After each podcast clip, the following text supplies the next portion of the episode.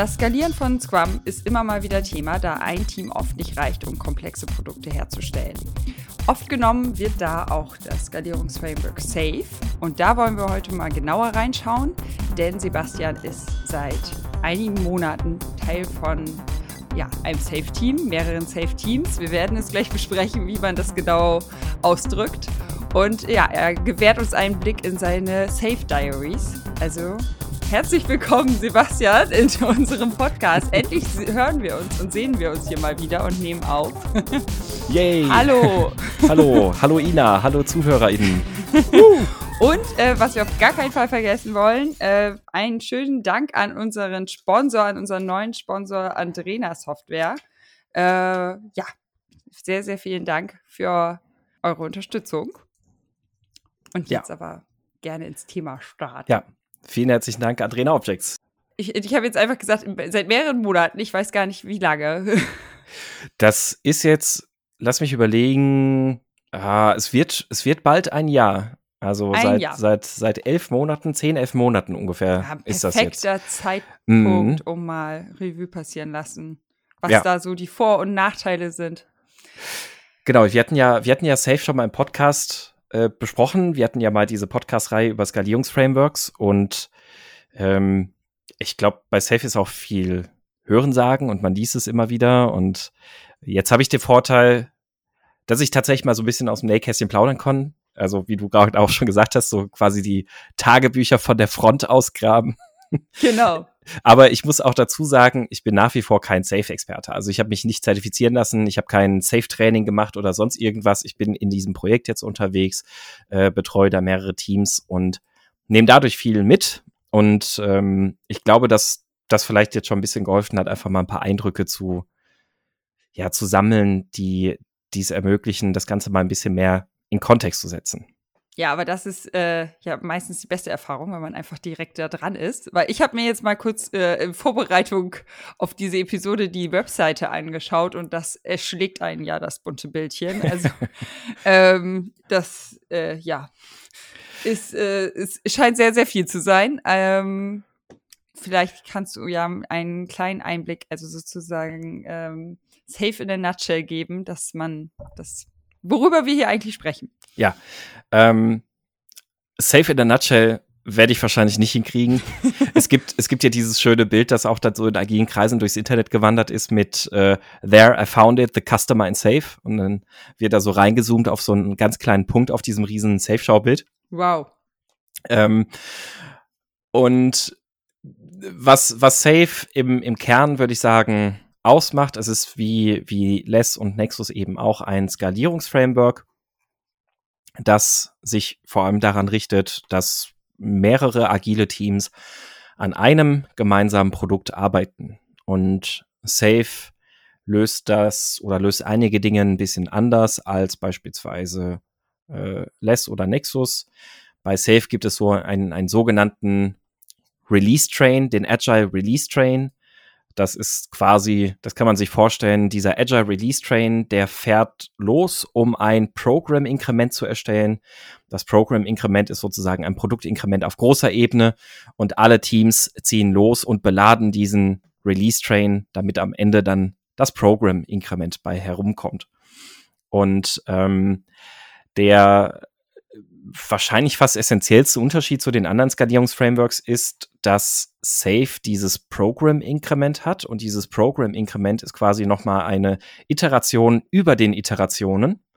Also während ich meine agilen Teams habe, die in ihren Sprints arbeiten, die auch natürlich synchronisiert sind von zum Beispiel zwei Wochen, habe ich dann zusätzlich nochmal ein Program-Inkrement, das über vier bis sechs Sprints geht und in einem gröberen, größeren Kontext diese Program-Ziele vereinbart, die sogenannte PI-Objectives.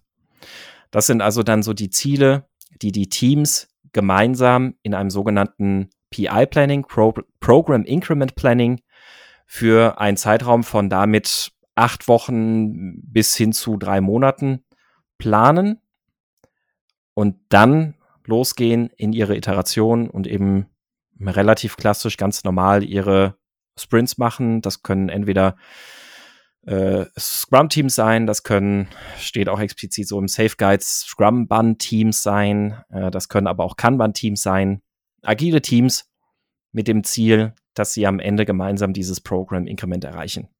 Und ich würde sagen, das ist wahrscheinlich so der Kernunterschied gegenüber den anderen Frameworks und was dann bei Safe noch dazu kommt, was Safe auch eben sehr viel Kritik einfährt, ist ein riesig gigantisches Drumherum mit sehr vielen unterschiedlichen Rollen von Epic Owners, Enterprise Architects, Solution Architects, Solution Management, Solution Train Engineers. Der Release Train wird äh, geführt, Servant Leadership mäßig von einem Release Train Engineer.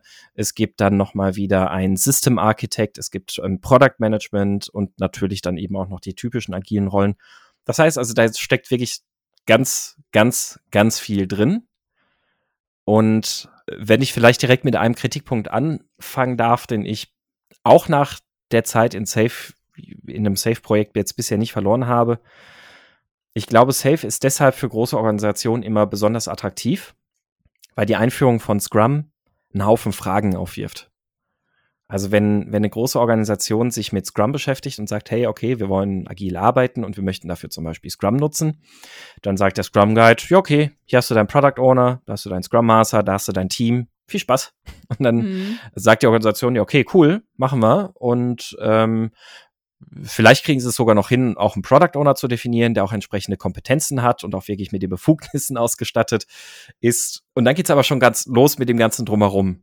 Ja, wie, wie, wie verträgt sich das jetzt mit unserem Product Management? Wie verträgt sich das jetzt mit unserem äh, Project Management Office und die was macht eigentlich unser Architekt? und genau, Leute, die ne? es vorher gab, ja. Genau, so und das, das clasht dann auf einmal alles. Und Scrum sagt da ja relativ easy, naja, wir haben hier das Alleressentiellste, das du brauchst, um ein Produkt umzusetzen. Und jetzt guck, wie, da, wie deine Organisation sich damit gut verheiraten ist. Und das ist halt vielen Organisationen zu groß, zu kompliziert, zu schwierig. Auch oftmals natürlich fehlt dann auch einfach die Vorstellungskraft. Wie kann das denn gehen?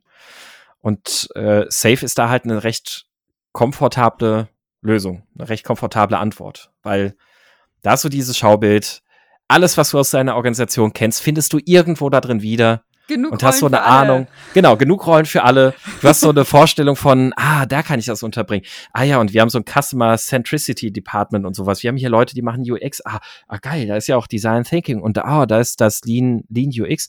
Und äh, unser Architekt, ja, ja, oh, da ist ein System-Architekt. Oh, cool. Und na, auf einmal fühlt sich das alles so an wie, ah, da bleiben eigentlich gar nicht mehr viele Fragen offen, das implementieren wir jetzt einfach. Und das ist dann, ja, ich glaube, deswegen ist Safe so attraktiv für große Organisationen und ist da immer so beliebt. Ähm, und das kann ich schon vorwegnehmen. In den allermeisten Fällen von dem, was ich aus erster und zweiter Hand mitgekriegt habe, ist das oft so, dass Safe dann von einem Beratungsunternehmen eingeführt wird. Und das wird dann wie so ein Prozessbaukasten einmal drüber gestülpt. Und jedwede Form der Agilität wird danach im Keim erstickt. Weil sich alle nur noch in diesem Prozessgerüst bewegen, nicht verstehen, worum es eigentlich geht mit agilen Werten und dass das Ganze als dynamisches Element weiterentwickelt und gelebt werden soll und ähm, es findet keine Veränderung mehr statt. Alle bedienen die Prozesse nur so fake-mäßig, also es sind so Alibi-Prozesse. Ähm, und am Ende ist alles Mist. Es ist, also es ist ja schon mit Scrum alleine schwierig genug, also da wirklich auf der Werteebene was äh, zu erreichen. Also, dass nicht einfach nur im Kreis gestanden wird, täglich mhm. 15 Minuten sozusagen. Ich glaube, so ein Framework bietet dann halt noch mehr dazu an, dass man einfach irgendwie dann in seiner Rolle bleibt. Also wenn man äh, vorher Architekt war oder ist man jetzt was System Architekt, dass man einfach irgendwie noch weniger verändert, weil man mhm. weil es doch so nah noch an der an der alten Welt dann war. Richtig, ja. Und das ist natürlich ein bisschen eine Metakritik. Also man kann jetzt sagen, ist das Tool schlecht, wenn es kacke verwendet wird? Ähm, weil ja. den, den, Vorwurf kann man dann auch Scrum machen. Man, wir, haben, genau. ne, wir, haben, wir, haben, wir haben alle schon genug schlechte und miese Scrum-Implementierungen gesehen, die theoretisch vielleicht sogar noch irgendwie den Vorgaben, also in Vorgaben in Anführungszeichen, ne, entsprochen haben. Den 17 Seiten halt ähm, irgendwie, genau. genau, ne, und, und trotzdem irgendwie Mist waren. Und da kann man jetzt auch safe vorwerfen, vielleicht hatte sie ja gar keine schlechten Intentionen. Und wenn man den Safe Guide in Ruhe liest, finde ich, sind da tatsächlich ganz viele Sachen, wo wo das gar nicht so daraus her hervorgeht, wie es eigentlich in ganz vielen Unternehmen implementiert ist. Also da ist Safe schon, wenn man es richtig liest, an vielen Stellen weitaus offener, so wie der Scrum Guide auch. Aber es wird dann eher immer als fertige Lösung implementiert. Gleichzeitig, und das ist aber, da kann ich jetzt nur spekulieren, habe ich das Gefühl, dass Safe aber auch ganz bewusst so ein bisschen, ja, sich versucht das schon so ein bisschen anzubiedern. So im Sinne von, ja, aber guck mal, wir haben hier die Lösung, die wir dir verkaufen können. Ähm, aber das ist Weil natürlich jetzt einfach nur. Zertifizierung loswerden. Genau, ne? Will ja jeder seine Zertifizierung loswerden. Das ist aber jetzt natürlich nur ja, eine jetzt, Spekulation, äh, ne? Aber ja, also das, das ist, glaube ich, erstmal so der, der, der erste Punkt vorab.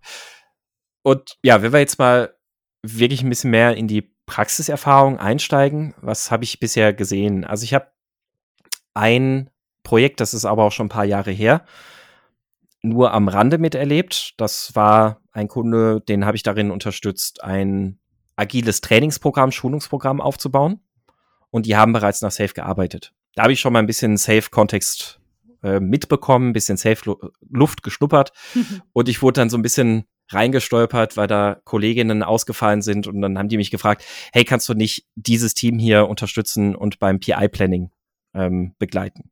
Okay, keine Ahnung, was ein PI-Planning ist, aber das werden wir schon hin. hinkriegen. Genau. So, dann da so ein bisschen reingestolpert. Und das war, das war sehr interessant, weil dabei einer der häufigsten Kritikpunkte von Safe auch direkt zum Tragen gekommen ist. Gehe ich gleich drauf ein.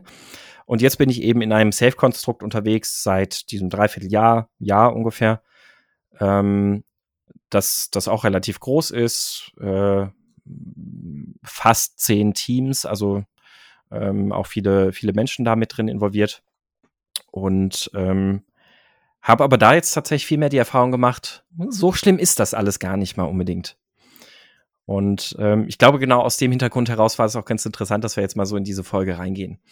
Und der größte Kritikpunkt, da möchte ich dann direkt einfach mal einsteigen, ist, glaube ich, das PI-Planning. Ja, da hätte ich jetzt auch, also du sagtest vorhin, das wird gemeinsam mit allen Teams, also mhm. heißt gemeinsam, gemeinsam mit allen Leuten von allen zehn Teams? Korrekt. Läuft. Ja. Also das ist tatsächlich eine komplette Großveranstaltung. Ja. Yeah. Alle Teams beieinander, alle Menschen zusammen. Ja. Okay, das erinnert mich, also ich hatte gerade heute mit einem Kollegen ein Gespräch, wo ich äh, mich über ein Meeting, wo 18 Leute waren, ein bisschen geärgert, also geärgert habe. Und er so, ach ja, das ist bei uns im Projekt, heißt das in kleiner Runde. okay. Es ist dann wohl immer was, mit dann das gerade so vergleicht. ja, äh, richtig, ne? Ähm, und ich weiß nicht, was dir, dir vorhin durch den Kopf gegangen ist, vor allem als ich gesagt habe, die planen auf bis zu drei Monate. Mit 80 Leuten dann gefühlt, oder? Also genau, 80, 100, genau, ja. ja. Schön. Mhm. Genau, das ist. Das ähm, hast du zugesagt, das moderierst du mal eben. nee, ich, äh, nicht, nicht das gesamte PI-Planning, also nur für ein Team, den, deren Teil des PI-Plannings.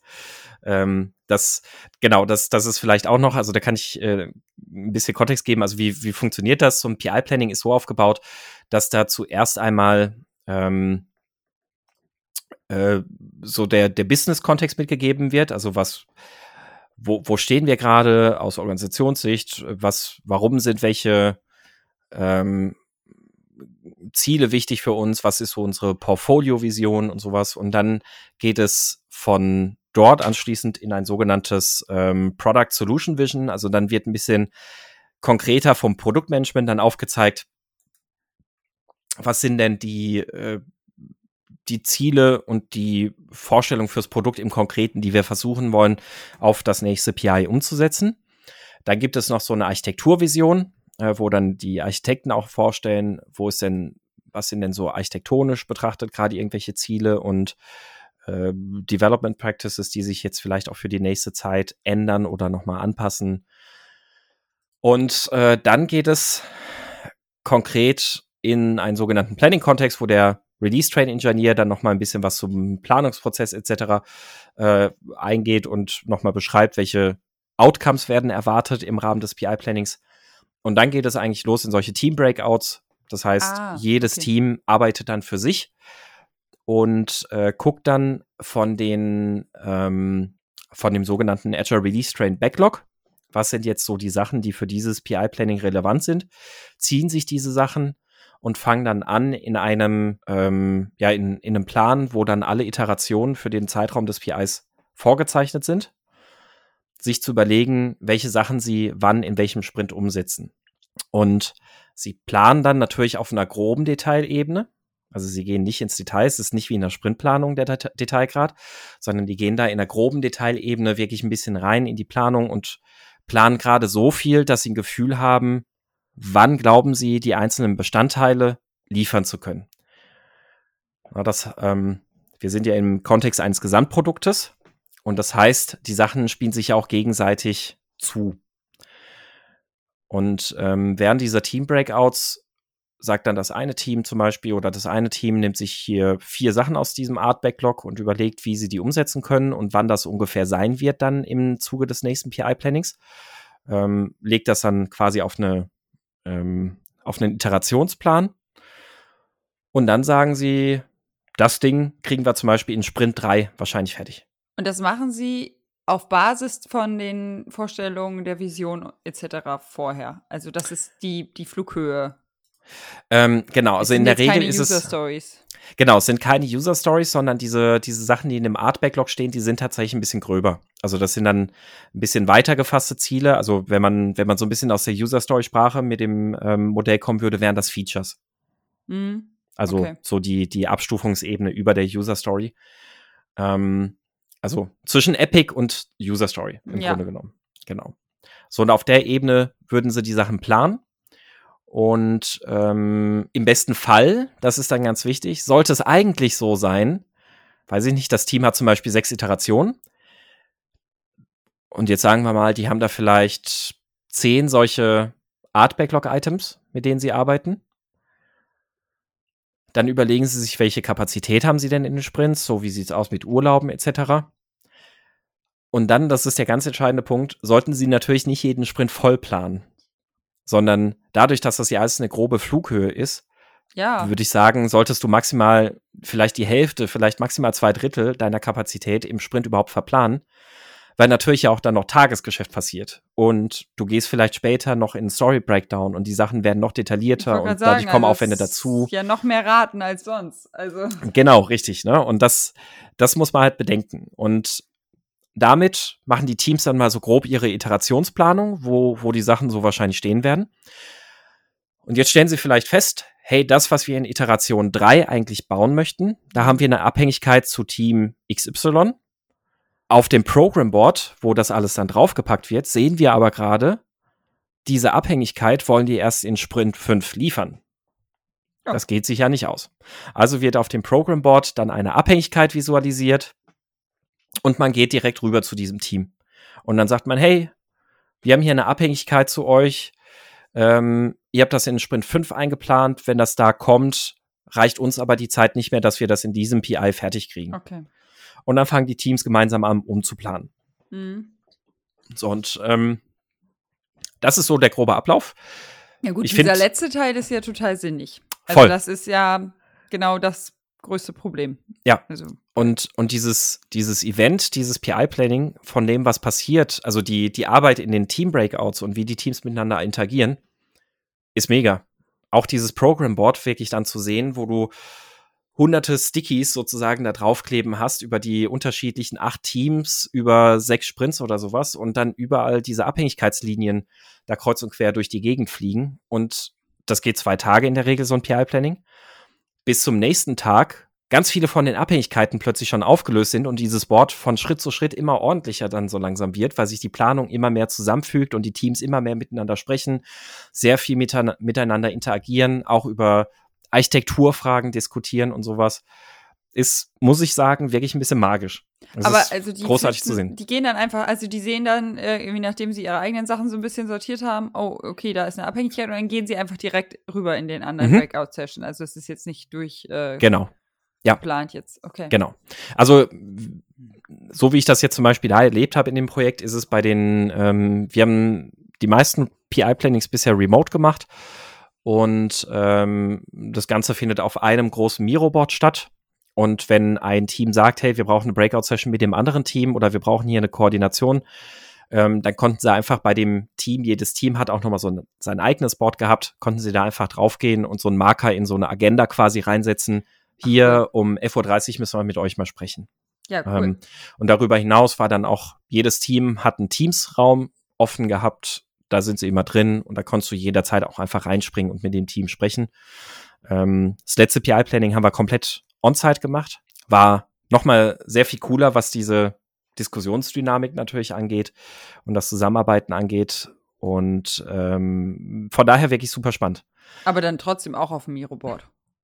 Genau, richtig. Ja, die Planung selbst haben wir trotzdem auf dem Miro-Board gemacht, aber die Teams waren dann ähm, räumlich sozusagen äh, zusammen oder erreichbar. Ja, das ist ja schon eine Mini-Konferenz. Ja. Die größte Kritik bei Safe oder eine ganz große Kritik bei Safe geht aber genau auf dieses PI-Planning, weil es in den allermeisten Fällen eher so gemacht wird, dass erstens die Teams eine viel zu detaillierte Planung machen, ähm, dementsprechend auch viel zu viel planen. Also, und wenn du dann wirklich, so habe ich es dann nicht auch bei einem anderen Projekt vorher mal erlebt, wo ich dann wirklich nur kurz hier quasi dabei war, da war das wirklich so, die haben im PI-Planning angefangen, diese groben Sachen alle auf User-Stories runterzubrechen und haben dann wirklich von Anfang bis Ende die gesamten Sprints quasi komplett verplant. Und dann ist keine Überraschung, dass spätestens im Sprint 2 dieser ganze Plan zusammenbricht. Ja, aber es ist sonst wahrscheinlich auch echt schwierig mit den Abhängigkeiten und also sich das, das schätzen zu können, ne? wenn man es nicht weiter runterbricht. Also ich stelle mir das auf einer hm? so hohen Flugebene halt echt schwierig vor. Ja. Also da hängen ja andere Dinge von ab. Also du kannst ja auch nicht sagen, ja gut, ich schmeiß das da jetzt irgendwie rein und äh, nach mir die Sintflut, weil dann funktioniert das Framework ja also wenn ja. alle Teams so denken, dann, dann wird es ja definitiv gegen die Wand fahren. Ganz genau, ja. Und äh, meine Hypothese ist, die, die werfe ich jetzt einfach schon mal in den Raum und wir kommen nachher noch zu ein paar weiteren Punkten, die die vielleicht ein Stück weit unterstreichen. Meine Hypothese ist, Safe kann nur funktionieren, wenn du in einer Organisation bist, wo alle Teams einen sehr hohen Reifegrad haben. Ah, okay. Und das ist natürlich nicht, was die Safe-Berater hören wollen weil es wird ja als der Einstieg in die Agilität auch verkauft. Hey, ihr wollt agil sein? Hier safe. Meine Hypothese ist, es funktioniert eigentlich wirklich nur in Teams, die einen sehr, sehr hohen Reifegrad haben. Und du meinst, weil die dann auf dieser groben Ebene bleiben können oder weil die gut miteinander kommunizieren? Genau, weil können? die sich, weil die, ich weiß nicht, wie deine Erfahrung ist, ich habe auch die Erfahrung gemacht, Teams mit einem höheren Reifegrad lassen sich auch eher darauf ein, auf einer groben Planung unterwegs zu sein, wo noch nicht alle Fragen geklärt sind und ein bisschen mit Ungewissheit auch vorauszuschauen, weil sie sagen, ja, okay, wenn da jetzt was passiert, so und so reagieren wir drauf, das nehmen wir in die ja, Hand, okay, dann sprechen klar. wir nochmal mit den anderen. Ähm, also das, das und eben, es erfordert natürlich auch auf der Produktebene relativ gutes Wissen über das gesamte Produkt, dass sie so gut in der Lage sind, mit diesen Abhängigkeiten auch umzugehen während des PI-Plannings und der Durchführung des PIs. Ja. Aber genau, also in der Realität ist es ganz eben oft so, dass dieses PI-Planning natürlich eine extrem anstrengende Veranstaltung ist, weil alle bis ins kleinste Detail diesen Plan vorbereiten und das über sechs Sprints. Dieser Plan natürlich nach dem zweiten Sprint irgendwie dann schon komplett aus den Fugen gerät, wenn du deine Kappa natürlich voll vorgeplant hast über alle Sprints, dann hast du ja überhaupt gar keinen Spielraum mehr.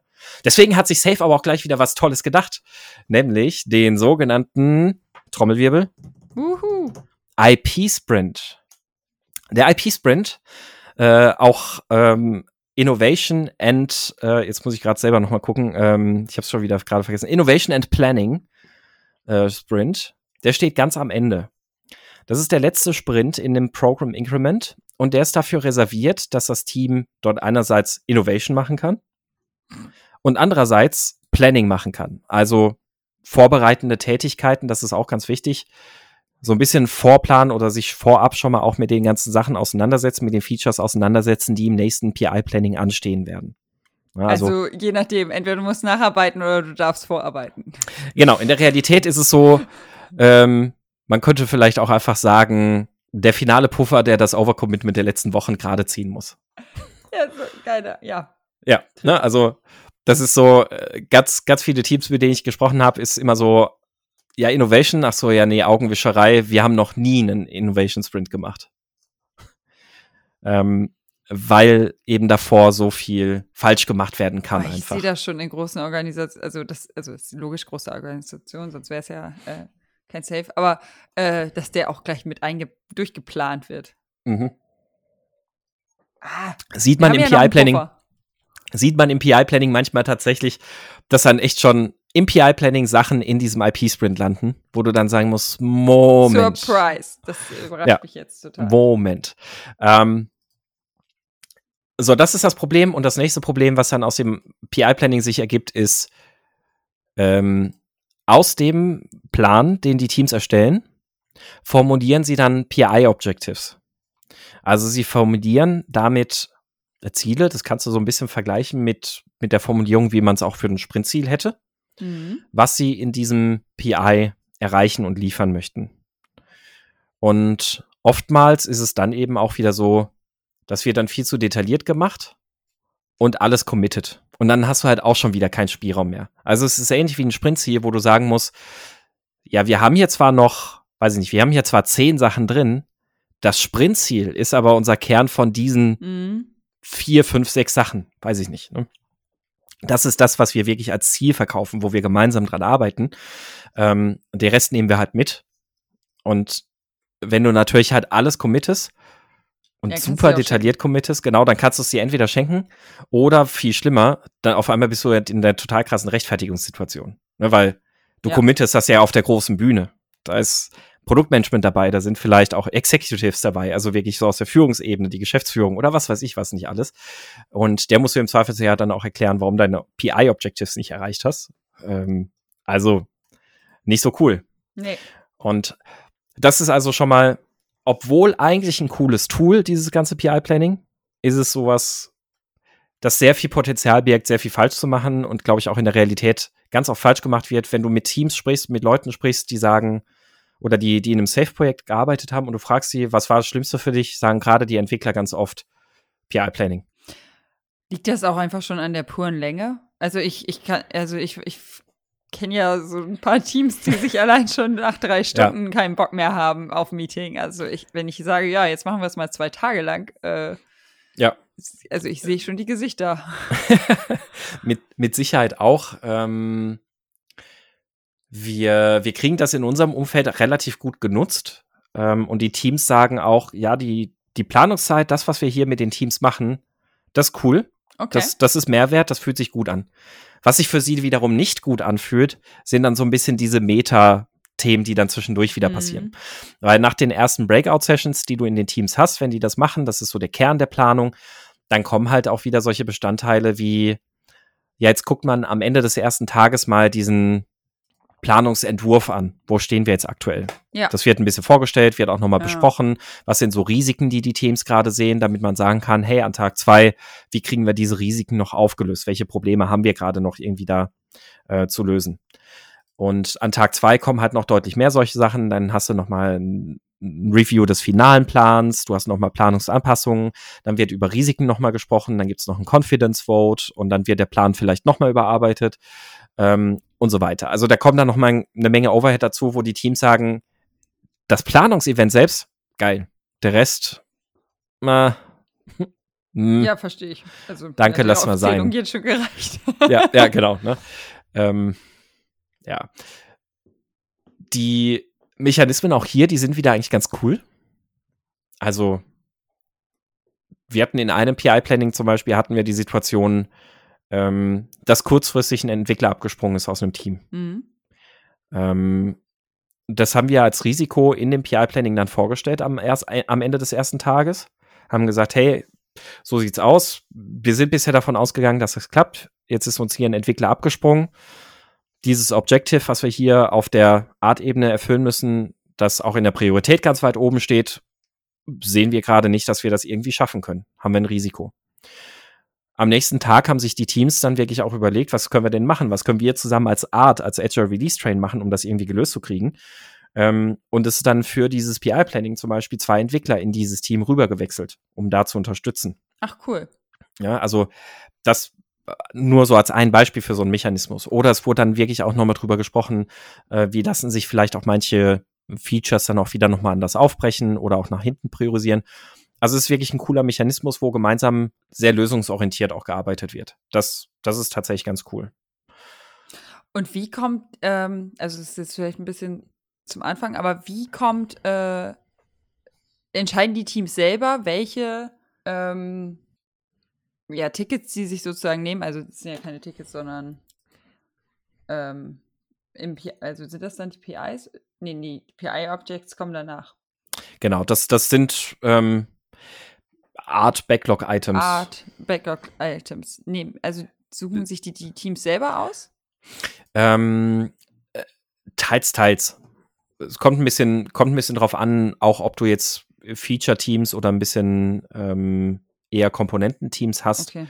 Ähm, es ist aber schon so, dass, dass du im besten Fall natürlich einige Anforderungen hast, die du theoretisch von mehreren Teams auch bearbeitet werden könnten. Ja. Also die sich die Teams unterschiedlich ziehen könnten. Die Situation haben wir bei uns zum Teil auch. Also da ist es tatsächlich so, dass sich manche Teams ähm, dann ja nicht auch nochmal absprechen und sagen, okay, das macht dann vielleicht jetzt einfach mehr Sinn, dass wir uns dieses Thema nehmen. Ähm, dann seid ihr dann, habt ihr ein bisschen mehr Luft frei für das und das. Okay. Genau. Und die Sachen, wie sie vorher reinkommen, das ist dann eher auch nochmal ein Prozess. Wir haben ja auch schon ein paar Mal über Waitest, Shortest Job First gesprochen, was da als Tool aus Safe benutzt wird zur Priorisierung. Ähm, das, das wird quasi in mehreren Workshops gemacht. Erstmal machen die äh, Stakeholder zusammen solche WISCHIF-Workshops, um halt zu gucken, wo sind die Sachen einzupriorisieren. Dann gibt es Workshops mit den Teams, wo sie dann eine Job-Size-Estimation darauf machen und äh, gucken, wie groß sind denn die Sachen. Und damit ergibt sich dann final nochmal die Besprechung, Planung der Prioritäten seitens der Stakeholder, Product Manager und Product Owner. Okay. Genau, ja. Ja, und im PI-Planning, ähm, vielleicht um, um das jetzt so ein bisschen abzukürzen, dass wir nicht nur über das PI-Planning sprechen, aber ich sehe es halt so wirklich als einen sehr, sehr zentralen Punkt. Ähm, eine sehr, sehr verhasste Sache im PI-Planning ist dann noch der sogenannte Confidence Vote. Der per se erstmal nichts Schlechtes sein müsste, aber in der Praxis sehr schmerzhaft sein kann. Der Confidence Vote ist im Grunde genommen eine abschließende Abstimmung der Teams, wie sicher sie sich mit diesem jetzigen ah, okay. Plan fühlen.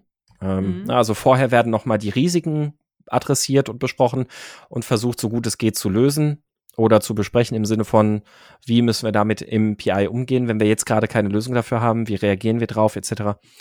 So, und dann anschließend wird der Confidence Vote gemacht. Confidence Vote ist dann einfach eine Handabstimmung 1 bis 5 Oh, und ähm, in der großen Runde. in der großen Runde, genau.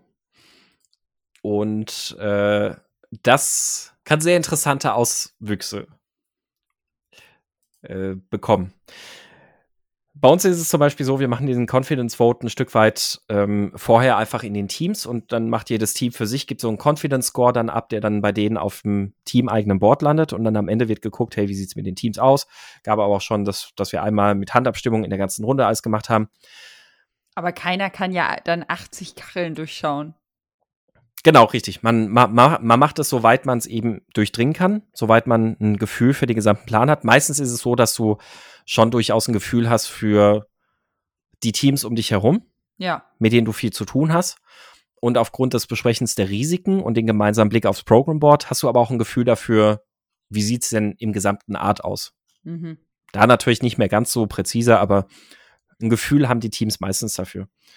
Ähm, das Problem ist, was dieser Confidence Vote erfordert, ist halt eine Menge Vertrauen.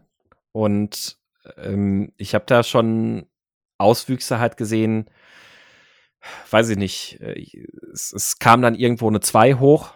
Das ist dann der Punkt, wo man dann drüber sprechen muss. Und dann wurde aber nicht drüber gesprochen, sondern dann war das eher ein, äh, dass sich Personen rechtfertigen müssen, warum sie die zwei genommen haben und äh, ja, also sehr, sehr schwierige Situation dann quasi so daraus entstanden. Also nicht, warum ist die zwei gekommen, sondern eher, ähm, dass sich das dann für, für die Person oder für das Team anfühlt, wie sie haben jetzt anderthalb Tage Planung verkackt, Ja. und weiß, um jetzt bei einer zwei zu stehen, so ungefähr, ne? Aber das Ähm, ist, also das ist ja auch logisch, oder? Also das ist Genau. also ich stelle mir es gerade vor, manchmal hat man dieses Level ja nicht mal mit einem eigenen Team irgendwie. Das ist ja total schwierig, dieses Vertrauen und die psychologische Sicherheit herzustellen, dass Richtig. man das zwischen acht oder zehn oder wie viel auch immer Leuten hat. Und wenn 80 Leute, also jetzt so als ich, ich irgendwie hänge ich bei 80, keine Ahnung, können, sind Mhm. wahrscheinlich mehr. Ähm, ja, Genau, stell dir vor, du machst das jetzt vor 120 Leuten, Ja. das Management ist dabei und du kommst aus einer Organisation, die jetzt gerade eben erst irgendwie den Wechsel Richtung ja. Safe geht und bisher zum Beispiel in der Filmkultur noch sehr viel mehr über Sanktionierung versucht Ja. hat, die Menschen zu regeln. Ne? Also finde ich, es ergibt für überhaupt keinen Sinn. Also ich verstehe auch wirklich nicht, warum man. Also ist das so vorgegeben mit dem Handzeichen? Weil also da wäre ja wirklich irgendwie ein anonymes Mentimeter deutlich sinniger, oder nicht? Ähm, das, das stimmt, das ist eine gute Frage. Ich, ehrlich gesagt, ich, ich, ich kenne es nur, also auch in, in der Safe-Doku liest man, dass, dass dieser Confidence Vote mit den äh, Handzeichen öffentlich ist. Ich gucke gerade noch mal ganz schnell. Ähm, ja, each team conducts a vote using their fingers, fist of five. Okay. or a digital tool for remote events. If the average is three fingers or above, then management should accept the commitment. If it's less than three, the team reworks its plan. Anyone voting two fingers or fewer should be allowed to voice their concerns. Jetzt weiß ich auch, warum du sagst, das müssen sehr weite Teams sein. Ja, ja. Und jetzt stell dir vor allem auch mal von dem, von dem Effekt sich rechtfertigen und Management und sonst was mal abgesehen. Stell dir vor, du bist jetzt am Ende des zweiten intensiven Planungstages angekommen. Du hast also insgesamt 14 Stunden Planung hinter dir, Diskussion und Gespräche in Runden mit teilweise 100 Leuten. Ja, und dein Lieblingskollege. Alle sind froh, dass sie es endlich hinter sich bringen. Und dann bist du der Partycrasher, der die zwei hochnimmt. Ja, oder, also ja, ich kann mir die Stimmung richtig vorstellen, wenn das dann äh, der Lieblingskollege, jetzt ironisch gemeint, dann die zwei, also der, es sind ja oft so bestimmte Typen, die ja besonders kritisch sind oder noch irgendwas klären wollen und all, also irgendwie Ja. alle anderen wissen wohl, das ist jetzt, ist eigentlich gut. Ja. Also man will den, also ich will jetzt gar nicht diese Art Mensch, aber wie du schon sagst, nach zwei Tagen hat da einfach so gut wie keiner mehr Bock drauf. Oder äh, wir, wir, wir hatten beim letzten PI-Planning vor Ort, äh, hatten wir, haben wir gedacht, ah, komm, äh, es gab eine Reorganisation, da sind jetzt neue Teams zusammengekommen, im Grunde genommen neuer Agile Release Train. Da machen wir diesen Confidence Vote doch anonym. Ja. Ne? Wir haben das eben auch anonym gemacht über ein Tool. Und es gab eine, zwei. Ach so. Ja, Ja, weißt du, ja. was machst du jetzt? du, du hast ja den, Ja, den Konzern nicht. Du weißt ja, du weißt ja nicht, was das Bedenken der Person ist. Das ist ja sehr wahrscheinlich sogar ein sehr richtiges und sehr wichtiges Bedenken. Ah. Aber du hast keine Ahnung, was es ist. Also kannst du jetzt nur mutmaßen und sagen, ja, pff, also dann gehen wir jetzt alle noch mal in die Teams und wir versuchen in die, in die Teams zu sprechen, wo sehen wir noch Risiken und was können wir noch tun, um das Ah, zu okay. verändern. Ne? Aber im Endeffekt hat es dann eher dazu geführt, das Hauptgespräch war, und war Wer die zwei war's? bei euch? War das bei euch jemand? War das wo? Ja, Ja, klar. Also, ja, also weit es habe ich das, ich, ich habe es ja eben selber gesagt, dass das eine Idee wäre, aber stimmt, du kommst dann nicht Ja. weiter. also es ist äh, ja nette Idee. Ich weiß noch, weiß ich noch nicht, was ich von diesem Confidence Vote halten soll, muss ich ehrlich sagen. Ähm, ja, aber damit ist dann so ein, so ein PI-Planning dann am Ende irgendwie dann äh, durch und dann geht es dann los in die eigentlichen Iterationen. Und ab da arbeitet jedes Team theoretisch nicht für sich, sondern. Äh, Entschuldigung.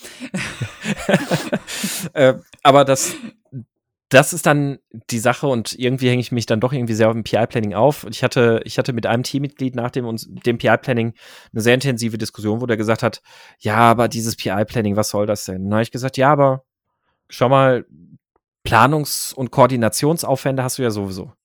Also diese, diese Synchronisationsaufwände haben wir ja so oder so. Ja, gut, klar. Ne? Die, die gehen Ist ja nicht so. die, die, die lassen sich nun mal nicht wegdiskutieren, wir arbeiten halt an einem Produkt. Ne? Und dann hat er auch gesagt, ja, schon, aber Less und Nexus brauchen das ja nicht. Und da hat er einen Punkt. Ne? Also Less und Nexus verzichten darauf, dass du eine Planung über drei Monate machst, auf die du dich in irgendeiner Weise committen musst, selbst wenn es ja nur eine Grobplanung ist. Aber du würdest ja in Scrum niemals hergehen und sagen, wir haben hier unser Product Goal und darauf committen wir uns jetzt.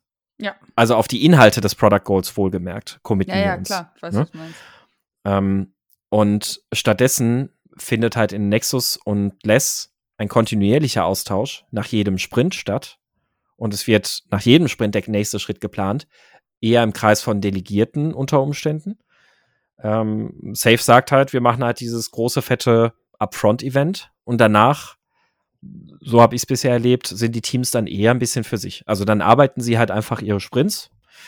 Natürlich tauschen sie sich dann aus, weil sie ja und das ist auch wieder natürlich der Vorteil. Sie haben den gemeinsamen Kontext. sie wissen um die gemeinsamen Ziele und ähm, sie wissen, von wem sie was brauchen. Also dieses Abhängigkeiten auflösen und managen ist wirklich extrem gut. Und dementsprechend interagieren sie dementsprechend auch viel dann miteinander, sobald sie wissen, da sind jetzt irgendwelche Sachen beeinflusst oder verändert, die die Planung eines anderen Teams beeinflussen oder wo deren Arbeit unsere Arbeit beeinflusst. Ähm, ja. Es hängt wahrscheinlich echt ganz stark vom Produkt ab, ob man das überhaupt machen kann. Also wie, wie eine Sprintlänge festlegen für ein Team. Kann ich mich äh, auf vier Wochen committen oder ist, sind da zu viele Variablen drin? Ja. Das müsste man sich da eigentlich die gleiche Frage stellen. Aber wie du schon am Anfang gesagt hast, äh, wahrscheinlich fragen sich viele das gar nicht bei der Einführung, sondern fühlen sich da einfach mit den ganzen Rollen so wohl und in den mhm. Umfeldern crasht es dann natürlich. Mhm. Richtig. Ja. Und ja, die Frage ist halt berechtigt, ne? Also warum, warum sprechen die Teams nicht organisiert in jedem Sprint miteinander?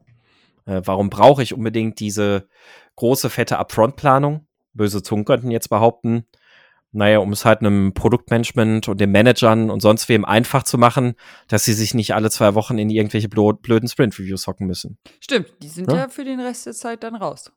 Sozusagen. Auch da muss man sagen, bei uns im Umfeld, oder da, da komme ich vielleicht gleich zu, also, aber ja, du kannst dann als Management halt ganz bequem sagen, ja gut, ich gucke mir das einmal im Quartal halt an, zeige so ein bisschen Anwesenheit und dann bin ich halt wieder raus. Hm. Ne? Es ist äh, so ein bisschen mehr dieses, ja, da habe ich halt eine Blackbox, wo ich einmal im Quartal was reinkippe und ansonsten habe ich da meine Ruhe mit. Ähm, in der Implementierung, die ich jetzt ganz konkret erlebe, gibt es tatsächlich relativ wenig, was ich an Safe konkret als Vorwurf aussetzen könnte. Von solchen Sachen wie jetzt eben diesem Confidence Vote mal abgesehen. Warum funktioniert diese Implementierung aber ganz gut? Erstens, der Release Train Engineer, das ist quasi so der Scrum of Scrums, Scrum Master, könnte man sagen, ähm, hat einen sehr pragmatischen Ansatz. Der, der sagt, Safe, es geht mir nicht um, um das, was das Lehrbuch sagt in Safe, sondern die Organisation gibt hervor, wir müssen Safe machen. Und ich sehe das ähnlich auch wie mit Teams, die Scrum machen oder ähnliches. Wir haben halt einen Rahmen, in dem wir uns bewegen. Und mein Ziel ist es aber, dass wir den Rahmen so intensiv wie möglich und so gut es geht mit agilen Gedankengut füllen und mit agilen Werten und Prinzipien auch leben. Und das, das meint er sehr ernst und da ist er sehr pragmatisch bei ganz vielen safe-typischen Sachen in Anführungszeichen unterwegs. Der nächste Punkt, warum das sehr gut funktioniert, ist, alle diese, ich sage jetzt mal ganz böse in Anführungszeichen, Wasserkopfrollen, die Safe mitgibt. System Architect, Solution Architect, Product Manager und sonst was, sind dort alles Menschen, die genauso hinter agilen Werten und Prinzipien stehen. Also aus voller Überzeugung. Das merkst du bei denen. Die sind sehr stark dahinter, alle Dinge, die, die getan werden, auch von den Teams, mit einem agilen Gedankengut anzugehen mhm. und zu denken. Na, die, die, der System Architect oder ein Solution Architect, die, die stehen nicht da und sagen den Teams, wie sie ihre Dinge zu implementieren haben, sondern die geben, schaffen Leitsterne, die haken mal ein, wenn sie sagen, ah, Moment mal, das andere Team arbeitet hier an, an dem und dem Service, setzt euch doch mal zusammen, nicht, dass wir irgendwo hier was doppelt tun. Also ja. wirklich so ein übergreifendes Bild einfach ein bisschen zu, zu halten und die Teams da drin zu unterstützen, befähigen vor allem. No, und also das, genau das, das Gegenteil zu dem, was du am Anfang meintest, es sind nicht einfach neue Rollen äh, auf die Karte geschrieben worden, sondern sie werden halt genau. auch entsprechend gelebt. Ganz genau. Und das, das ist wirklich ein ganz, ganz großer Unterschied ähm, dass all diese Rollen, die da involviert sind, in dem Umfeld, wo ich da unterwegs bin, sehr stark aus der ihre Rolle so leben, dass sie Teams befähigen und nicht, dass sie Teams steuern oder lenken oder kontrollieren. Und ich glaube, deswegen funktioniert das Ganze auch sehr gut und deswegen ist es auch jetzt nach einem Jahr so, dass ich mir denke, na, ist eigentlich cool hier. Mhm. Weil, weil es wirklich auch in den Teams wiederum auch ein sehr hoher Reifegrad ist. Und das ist dann, wie gesagt, was vorhin meine Hypothese war. Ich kann mir Safe vorstellen. Ich würde inzwischen echt sagen, Safe ist nicht per se schlecht. Mhm. Es setzt aber voraus, dass, dass es so gelebt wird mit diesem starken Augenmerk auf Werte und Prinzipien. Und das, das ist ein Thema, was ich auch in meinen Trainings und sowas immer wieder so sehr durchkaue. Wenn die Leute nach einem zweitägigen Training, das ich gebe, sagen, ich habe keine Ahnung, was, wie ich das jetzt mit Scrum machen soll. Aber mir ist so viel über die Werte und Prinzipien bewusst geworden und ich weiß, wie mir die Werkzeuge von Scrum zum Beispiel helfen, das, das mehr zu leben und worauf es ankommt bei Agilität. Da bin ich total zufrieden. Und ähnlich, ähnlich sehe ich das auch bei Safe. Es lässt sich, glaube ich, in dem Rahmen schon sehr gut auch agil arbeiten. Aber ich sehe einfach nicht, wie das funktionieren kann in einer Organisation, die die Wichtigkeit agiler Werte und Prinzipien nicht verstanden hat. Und ich glaube auch nicht, dass Safe ein Tool ist, das einem dabei hilft, das zu lernen. Ja, und ich glaube, das ist dann auch die Erklärung, warum es oft scheitert, ne? Also wie du es schon gesagt hast, dass dann ja. oft aus den falschen Gründen ausgewählt wird und dann unterstützt es einem nicht mal darin. Ja. Ich glaube, in den allermeisten Fällen wird das dann nicht wirklich einfach so einmal implementiert. Man hat dann so seine Standardimplementierung, die Rollen werden zugewiesen, die Events werden geplant und und und. Und danach wird daran nie wieder was geschraubt. Und ähm, das, das ist, glaube ich, wirklich so das, das große Problem. Ob Safe das Problem ist daran, das kann man nach wie vor, wie gesagt, in Frage stellen. Ähm, aber es lädt zumindest sehr stark dazu ein. Und ähm, ich bin davon überzeugt, als Weg zur Agilität oder selbst wenn es gar nicht mal um Agilität geht, sondern wenn es wirklich einfach, ja, das Ziel ist ja am Ende, agil oder nicht agil oder sonst was. Ist. Unser Ziel ist ja am Ende, wir wollen maximal wert, wertvolle Produkte bauen. Ja. Wir wollen Produkte schaffen, die bestmöglichen Mehrwert erzeugen und uns davor schützen, totale Kacke zu bauen. Und das Ganze, indem wir die Menschen, die daran beteiligt sind, achten und schätzen. So schreiben wir es mal vielleicht so zusammen. Und ich glaube, auf dem Weg dorthin, das zu erreichen, ähm, das mit, mit Safe ist, glaube ich, ein Fail dann vorprogrammiert, das zu tun. Also es bietet einfach ganz viel Potenzial, dass die klassischen Rollen und Hierarchien einfach zementiert werden und weiter bestehen bleiben, ohne dass sich irgendwas ändert. Ja. Beson dann umso cooler, dass es da in deinem Umfeld jetzt äh, erfolgreich geklappt hat. Ja, ja. Also vielleicht, weil es halt nicht safe by the book ist. vielleicht aber, und das ist, glaube ich, wie gesagt, eher meine These, einfach der Reifegrad und das Verständnis aller Beteiligten da ist einfach sehr viel höher und ein ganz anderes. Und man merkt auch innerhalb des Unternehmens dort deutliche Unterschiede zwischen verschiedenen Release-Trains. Mhm. Ja, es gibt da mehrere Agile Release-Trains und man merkt extreme Unterschiede, würde ich sogar sagen, zwischen denen, ähm, wo man sehr deutlich sieht, ja, es, es macht ganz, ganz viel das Verständnis oder das, das, wie es die unterschiedlichen Menschen ihre Rollen leben, das macht einfach ganz viel aus. Also in anderen, in anderen Release-Trains dort ist es tatsächlich sehr viel hierarchischer, sehr viel klassischer, fühlt sich sehr viel mehr an wie ein klassisches äh, Wasserfallprojekt, will ich nicht sagen, aber ja, klassisches Projektmanagement. Ja. ja krass, wenn man dann direkt den Vergleich so hat. Dann. Mhm. Also merkt man ja auch, dass ja halt so ein Framework natürlich unterschiedlich gelebt werden kann. Und ja. Dann gibt es einen vielleicht ganz gute Leitplanken, aber ja, der Rest ist halt dann doch wieder einfach Kommunikation und äh, Werte und. Ja. Ja. Ja, also so so viel quasi aus den Tagebüchern, aus meinen Tagebüchern eines äh, von der Safe Front. ja, sehr cool. Also fand ich äh, spannende Einblicke mal. ja, ich bin, bin gespannt, was die, was die HörerInnen auch dazu sagen. Also, ähm, bin mir sicher, dass es ja sicherlich äh, einige gibt, die auch in einem Safe-Projekt unterwegs sind. Und ich wäre sehr, sehr, sehr interessiert daran, wirklich, wie weit die jetzt auch meinen Hypothesen zustimmen würden und mit ihren Erfahrungen dann auch sagen würden, ja, wenn ich jetzt so drüber nachdenke, dann tatsächlich vielleicht hat es was mit den Rollen oder mit den Menschen zu tun, wie sie die Rollen leben. Ähm, und ob ich auch jetzt mit meinen Beobachtungen bezüglich PI-Planning, Confidence Vote und sonst was, oh, Entschuldigung, äh, mit meinen Beobachtungen zum PI-Planning, Confidence Vote etc. Äh, auch einen Nerv getroffen habe. Also ob da auch andere sagen, nee, äh, katastrophal. Oder ob vielleicht manche auch sagen, hey, was, Confidence Vote, was willst denn du? Ist doch total gut. Also die Idee von Confidence Vote ist ja auch gut. Ja, genau. Oder haben wir schon abgeschafft, ne? Wer weiß. Fragt keiner also, mehr.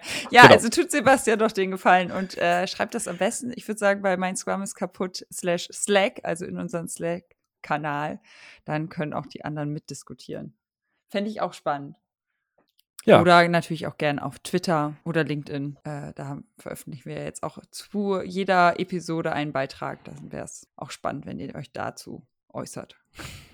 Genau, so hoffen wir es. Genau. Dann hoffentlich hören wir uns bald wieder. Ja. Und äh, bis dann. Macht's gut. Tschüss.